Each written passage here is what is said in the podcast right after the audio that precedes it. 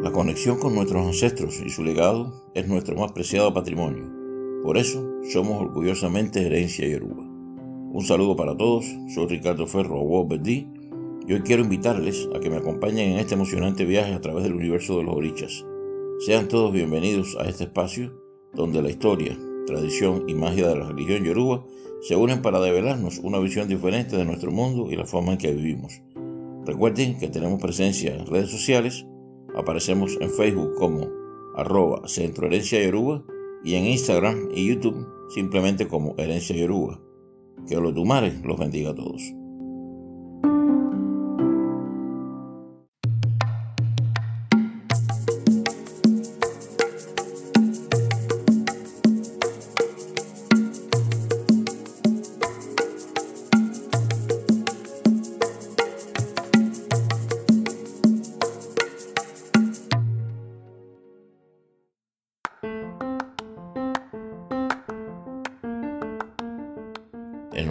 Anterior hicimos un breve recuento de cómo poco a poco nos vamos acercando a la religión y a la medida que lo hacemos nuestro amor e interés crece proporcionalmente, adentrándonos de esta manera cada día más en el mundo mágico y maravilloso, hasta que llega el momento en que se hace necesario nuestra iniciación.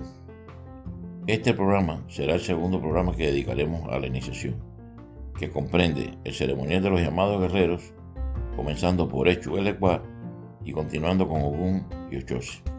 Y después también incluiremos a Osun y Orúmila. Estos últimos, aunque no son considerados santos guerreros, suelen muy comúnmente ser entregados como parte de este mismo ceremonial. Hoy seguiremos hablando sobre Hecho Elecuá. Tendremos una sección que llamaremos Respondiendo preguntas de la comunidad religiosa de herencia Yoruba, donde como su nombre explica, intentaremos aclarar dudas a miembros de nuestra comunidad que se han acercado buscando respuestas a preguntas que suelen ser muy frecuentes. Y por supuesto nuestra sesión habitual, conociendo más sobre Ifá, donde contaremos un ese Ifá o historia de Ifá del sagrado Oto Oche Kután, también conocido como Oche Okundá u Oche Molú, donde se pone de manifiesto de forma muy clara la calma y sabiduría con la corula siempre actúa y nos muestra o nos indica que sigamos su ejemplo. Y las asociaciones estratégicas de Orúmila con Hecho en pos de lograr sus objetivos comunes. ¿Están listos? Comencemos.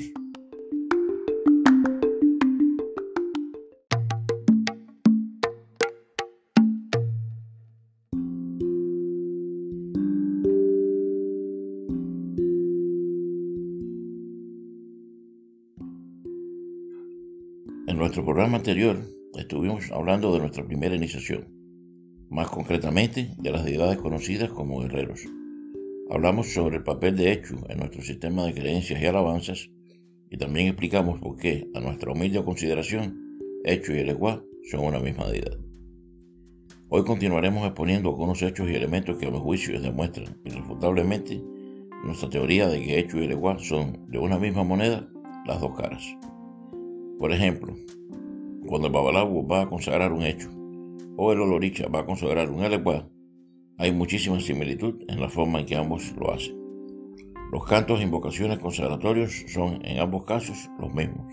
En estos cantos se invocan tanto a Hecho como a Leguá, sin importar si el ritual se está efectuando en tierra de Ocha o en tierra de Ifá. Un ejemplo clarísimo de lo que estoy diciendo es el siguiente canto a esta divinidad que dice así. Echuo ele guarae. Echuo ele guarae. Ele guaramo foribale hecho darago. Aquí vemos claramente en este canto cómo comenzamos con una invocación a Echu a través de la frase Echuo y también a Eleguá a través de la frase Eleguarae. La mención de ambos nombres es un claro ejemplo de la asociación de estas definiciones para la misma deidad. Cuando se llama a esta deidad se le llama o Echu o Eleguá. Es bueno que sepamos que el término Eleguara es un nombre alternativo para llamar a Eleguá. Continúa la invocación diciendo Eleguara Monforibale, que se entiende o traduce como Eleguara, yo te rindo homenaje. Y concluye Echu Dara Ago, que sería algo así como permiso, hecho dar o con el permiso de hecho dar. Es bueno aclarar que hecho tiene diferentes caminos o avatares y hecho dar es uno de estos caminos.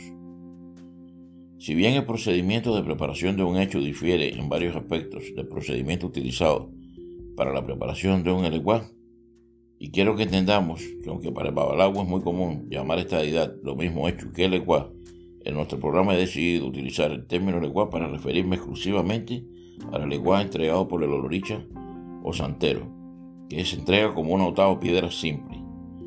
Pues como decíamos, a pesar de las diferencias que existen en el aspecto consagratorio de esta deidad entre la tierra de Ifá y la tierra de Orichas, sobre todo en cuanto a preparación de la deidad más que en la misma consagración, debemos observar que no solo las invocaciones y alabanzas son las mismas, sino que también ambos comen los mismos animales, gustan de las mismas ofrendas e incluso utilizan en su culto de oración las mismas plantas y palos.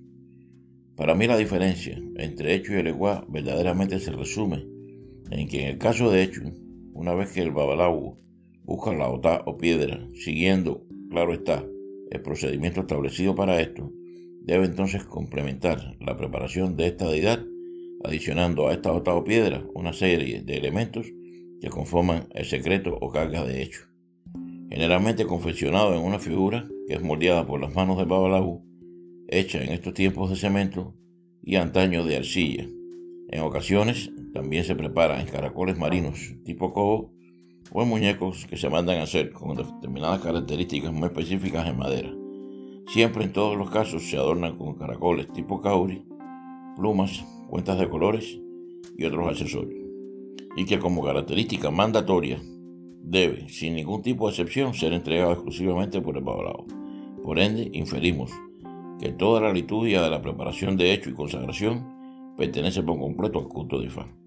En cambio, el oloricha, una vez que busca la piedra botada para la preparación y consagración del ecuá, también cumpliendo, claro está, con el protocolo indicado para ello, entrega solo una piedra sin cargas o algún otro elemento que modifique su apariencia de una piedra sola y simple. Esta liturgia es la adecuada para entregar el ecuá en el culto de Orisha. Concluimos entonces que Hecho y el Eleguá entregado en tierra de Ocha son la misma divinidad, enfocada desde puntos de vista o tierras diferentes. He visto siempre, con asombro y preocupación, cómo el Babalabu recién consagrado, lo primero que entrega son los guerreros, de manera muchas veces indiscriminada y sin tener verdaderamente una noción de quién es hecho y su importancia e influencia en la vida de quien lo va a recibir. Casi siempre más interesado en su papel protagónico como padrino debutante que en la esencia del mismo ritual. Hecho es sin dudas la piedra angular de toda la estructura religiosa. Es el cimiento sobre el cual descansarán cada una de nuestras futuras iniciaciones. Por eso es trascendental tener un hecho preparado y consagrado de manera correcta, ya que Él será, a partir del momento que lo recibamos, quien se ocupará de entregar nuestros esbozos y sacrificios. Será quien intervendrá entre otras fuerzas y divinidades buscando demostrar que somos merecedores de su atención y favor, convenciéndoles de que somos dignos de su apoyo y ayuda. Utilizará sus potentes conjuros y poderes mágicos para hacer creer a nuestros enemigos que un enfrentamiento con nosotros no solo sería injusto, sino también desigual para ellos, convenciéndoles de que lo más sensato sería retirarse y así evitar un conflicto que no beneficiaría a nadie. En fin, hecho será siempre nuestro mejor aliado. Por eso es vital tener la absoluta certeza de que nuestro hecho esté siempre bien atendido. Pero aún más importante, que esté preparado y consagrado correctamente. Para la confección de hecho existen varias formas y disímiles criterios. Estas varían según sean las enseñanzas y prácticas de los mayores de cada familia religiosa, también comúnmente llamada rama, tomando en cuenta las prácticas ancestrales propias de cada linaje. Pero lo que sí es siempre un común denominador es que la carga o secreto de cada hecho, según lo indique el camino que se esté preparando, esté completa y no falte nada en ella, así como también cumplir al dedillo con los procedimientos establecidos para la preparación de cada hecho en particular. Existen una serie de elementos o ingredientes que conforman lo que conocemos como carga básica de hecho. Esta carga básica, como su nombre nos indica, es válida para todos los caminos o variantes que existen de esta deidad. Pero cada camino en particular tiene, además de su carga básica, sus propios elementos e ingredientes que son distintivos de ese camino, así como también procedimientos que están establecidos para su elaboración y preparación. Si por alguna razón el babalao oficiante omite algún ingrediente de la carga o viola o modifica el procedimiento establecido para la confección de un hecho, el resultado final que obtendremos no será con toda seguridad el deseado. Es como por ejemplo, en química, la nomenclatura del agua es H2O. Esto quiere decir que el agua, como elemento, está formada por dos átomos de hidrógeno y uno de oxígeno. Ahora bien, si científicamente fuese posible crear un elemento conformado por tres átomos de hidrógeno y uno de oxígeno, cosa que no sé siquiera si es posible o no, pero vamos a asumir como parte del ejemplo que intento ponerles que sí lo es, obtendríamos entonces el elemento H3O. Este quizás pueda ser un líquido inoloro, transparente, sin ningún sabor en particular y hasta probablemente al beberlo logre calmar nuestra sed. Pero a pesar de estas características, estamos totalmente seguros de que agua no es. Lo mismo, exactamente lo mismo, nos puede suceder al omitir o variar la forma recomendada para preparar la hecho. He hecho hoy tanto énfasis en este aspecto, porque créanme que en mis casi 50 años de iniciado como balagua, a través de consultas y diferentes ceremoniales, el mal más común que me he encontrado ha sido justamente un hecho mal confeccionado. Y les puedo asegurar, amigos, que la consecuencia siempre es desastrosa. Por eso te sugiero que selecciones muy bien tu casa religiosa, no te apures con tus iniciaciones y recuerda que una vez que hayas elegido tu casa y tu padrino, ellos, al igual que tus guerreros, una vez que lo hayas recibido, deberían ser algo permanente y para el resto de tu vida.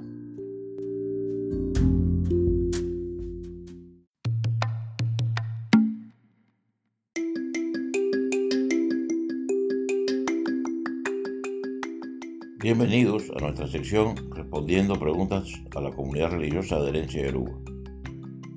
Esta sección surge a partir de la necesidad de miembros de nuestra comunidad de aclarar dudas a través de preguntas que nos efectúan utilizando las redes sociales. Nuestra primera pregunta viene del Estado de México. Lorena nos pregunta si se puede saber por otro medio que no sea Orunla cuál es el ángel de la guarda de una persona. Lorena, solo Orunla, tiene la potestad, a través de los babalawos o sacerdotes de Ifat, de decir quién es el ángel de la guardia de una persona. Y esto se hace solo de dos maneras. Directamente con los inquines de Orula en un plante o ceremonia de iniciación cuando la persona recibe su icofá en el caso de la mujer o su abufaca en el caso del hombre, o en una bajada de Ifá donde se trabaja directamente con Orula, nunca con la cadena de adivinación, pues la cadena de adivinación no tiene potestad para tomar este tipo de decisiones en la vida de ningún individuo. Solamente Ifá, solamente Orula o designio de Olofin y de los Tumares es el capacitado para hacer saber a quién, para hacer saber a cada cual su origen la batorí. La segunda pregunta, Pedro de Guanajuato nos dice, ¿puedo recibir mi mano de Orula y después los guerreros? Pedro, eh, lamento decirte que esto no procede. El primer santo que se recibe en la religión es siempre, invariablemente, el igual, hecho, como parte de los guerreros. Sin embargo, sí puede recibir los guerreros y después la mano de Ifá, o recibirlos juntos, que es como más comúnmente se está haciendo en estos tiempos. Otra pregunta desde el DF, Mónica, nos pregunta si cuando va a viajar puede llevarse sus santos. Es importante, Mónica, que sepas que tus deidades, sus santos, son tuyos Así que puedes, puedes viajar con ellos siempre que tú desees hacerlo. Sí debes recordar que hay muchos países que son muy estrictos con respecto a las normas eh, sanitarias y debes llevarlos siempre bien limpios e impecables para evitar que tengas ningún tipo de contratiempo y puedas, te lo puedan quitar o te lo puedan decomisar. En estos tiempos, los hechos, específicamente eh, casi siempre en México, no los dejan entrar, producto de nuevas leyes que ellos tienen para evitar contrabando o no lo sé. Entonces tienes que ser muy cuidadoso con este aspecto, eh, siempre que vayas a viajar con ellos. Nos preguntan de aquí del DF, Aurelio, el día que atiende Orula, ¿qué hago con Oso? Aurelio, Orula y Oso viven juntos. Por tanto, cuando vayas a atender a Orunla, también debes bajar a Osun y colocarlo a su lado, siempre en un lugar firme para evitar que Osun vaya a caerse o vaya a haber tropiezos con él. Las ofrendas que se le colocan a Orula Osun también las recibe. Es su eterno compañero y es uno de sus principales ayudantes. Nos llega una pregunta del Estado. José Luis nos pregunta, nos dice que su teja de ECU se cayó y se rompió. ¿Qué debe hacer? Pues José Luis, debes primero que todo ir a ver a tu padrino, aquel que te consagró esta teja de ECU, llevarle los tiestos o residuos de la teja que se rompió y entregársela. Él deberá preguntar con Orula debe hacer. Recuerda que la teja no es precisamente una deidad, es solamente un accesorio, un elemento para la oración de ego. Pero muchas veces cuando esto se cae y se rompe, sin saber nosotros el motivo, puede venirnos advirtiendo o puede haber algún tipo de eco que nos esté tratando de alertar de algún peligro o algún suceso que puede ser negativo para nosotros. Por eso es importante que vayas a donde tu padrino y él decidirá cómo procede. Esto se puede restituir sin ningún problema. Nos llega una pregunta que suele ser muy polémica, esta pregunta de Guadalajara.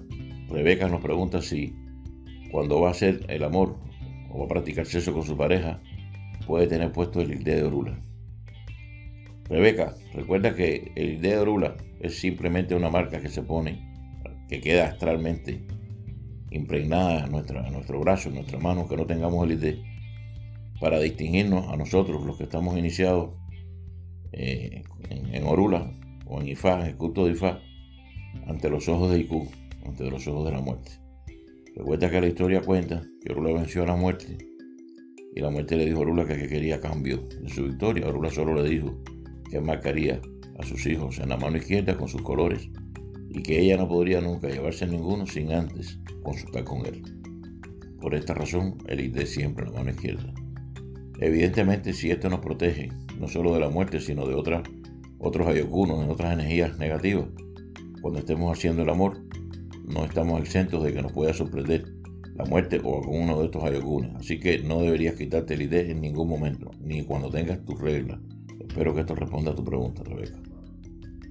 Bueno, sin más, estas son las preguntas por el día de hoy. Intentaremos en próximas emisiones seguir contestando más y más preguntas de las que nos han efectuado. Espero que también sean instructivas para todos los que escuchan nuestra emisión y hasta una próxima emisión de Respondiendo Preguntas de la comunidad religiosa de herencia Yoruba.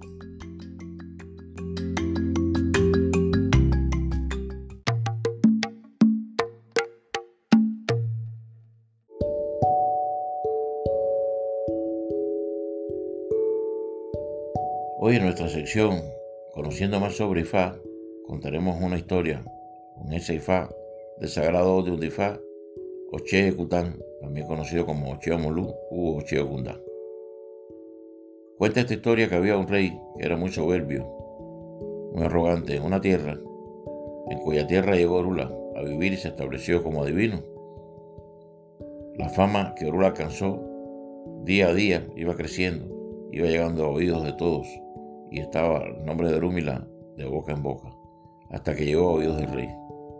Orúmila había efectuado adivinación para él, donde Ifá le había dicho que tenía necesidad de hacer el de hacer sacrificio, porque muy pronto iba a haber un gran contratiempo en su vida producida por una persona de mucho poder. Orula que hizo, hizo su esbo y sacrificó a Eleguá una cesta de ñames y un gallo. El fue a la corte, se introdujo como un súbdito más, tomando la forma de uno de los sirvientes del rey, y escuchó que el rey estaba cuestionando cómo era posible que Orúmila fuera tan popular y tan famoso cuando él no lo era, y que estaba evaluando la opción de poder arremeter con sus soldados en contra de Orúmila y llevárselo arrestado. ¿Qué hizo Hechu en esta instancia? Pues empezó a crear mal sentir dentro de la corte y hacer circular un comentario de que el rey pronto iba a ser destituido porque el pueblo no lo quería, el pueblo no estaba de acuerdo con él. Esto llegó a oídos del rey, donde el rey poco a poco fue sintiendo temor, y fue tanto ya su temor que un día decidió huir e internarse en el monte. Allí en el monte estuvo el rey escondido días y días, y pasando necesidades y vicisitudes sus ropas, finas ropajes se fueron rompiendo, se fueron rasgando por los arbustos, por la forma en que el rey iba de un sitio a otro tratando de esconderse dentro de la maleza, hasta que el rey estuvo prácticamente mal vestido y casi desnudo, desnutrido y con, una, con un hambre increíble. Momento en que apareció el Eguá y le dijo que él podía ayudar al rey a solucionar su problema. Pero para resolver su problema el rey tenía que ir a visitar a un adivino llamado Orunla y le iba a dar la solución a todo lo que le preocupaba. El rey se negó y continuó allí, en esa posición de obstinación, producto de su soberbia y de su arrogancia, pero hasta al pasar de los días, el hambre no le permitió que siguiese en esta posición de obstinación y el rey decidió entonces visitar a Orunla. Orunla lo consultó y le dijo que todo lo que había existido había sido un mal entendido y que este malentendido estaba provocado fundamentalmente por la acción de algunos enemigos que no lo querían en el poder. Pero a pesar de sus defectos, el pueblo lo quería, pues había hecho que esa tierra fuese próspera. Le recomendó al rey cambiar su actitud, dejar de ser soberbio, dejar de ser egoísta, dejar de ser arrogante, y le aseguró que haciendo el sacrificio adecuado a hecho, sus cosas iban a estar bien. El rey no tenía recursos para poder hacer el sacrificio, así que decidió canjear la piedra más bella y más preciosa de su corona por aquellos elementos necesarios para poder hacer su, ofrenda. Cumplió con esta ofrenda y decidió regresar a palacio donde ya hecho había puesto todo en orden. Y al llegar a palacio, todos se alegraron de que el rey apareciera y que aquella tierra volviera a tener su nuevo, su, su monarca nuevamente. De esta manera, Orula se quedó con una joya muy valiosa que le valió después de canjearla mucho dinero y de esta forma el rey aprendió la lección. Esta historia nos cuenta claramente cómo, aunque tengamos una posición privilegiada, si no somos consecuentes con los consejos de Ifá y no actuamos con justicia o los tumares, nos bloquea y nos pone en una posición desventajosa. También nos explica cómo Orunla, a través de la ofrenda y el sacrificio, logró hacer alianzas con Hecho. Logró evitar que un personaje poderoso pudiera echar por tierra todos sus proyectos y sus planes de vida. La asociación de Orunla y Echu es una asociación mágica. Por eso se dice que la base del éxito de nuestra religión es siempre el sacrificio.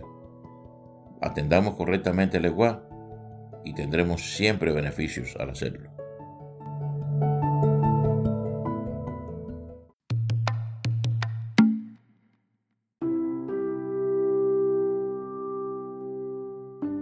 Espero que hayan disfrutado de esta emisión y que les haya parecido instructiva y entretenida. Para mí ha sido un grandísimo placer haber compartido este tiempo con ustedes.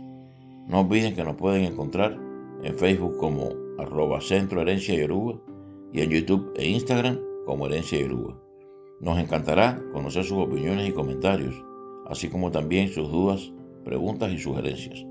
Por favor, interactúen con nosotros a través de las redes sociales para que de esa forma nuestro programa pueda alcanzar cada vez mayor audiencia y ayudar de esta forma a aquellos que buscan y necesitan del conocimiento. Continuaremos en nuestra próxima emisión tratando el tema de la iniciación, tocando aspectos como Okun y Choshi, como parte de esta serie de programas dedicados a la iniciación. Y siempre recuerden que ustedes son nuestra razón de ser, somos por ustedes y estamos para ustedes.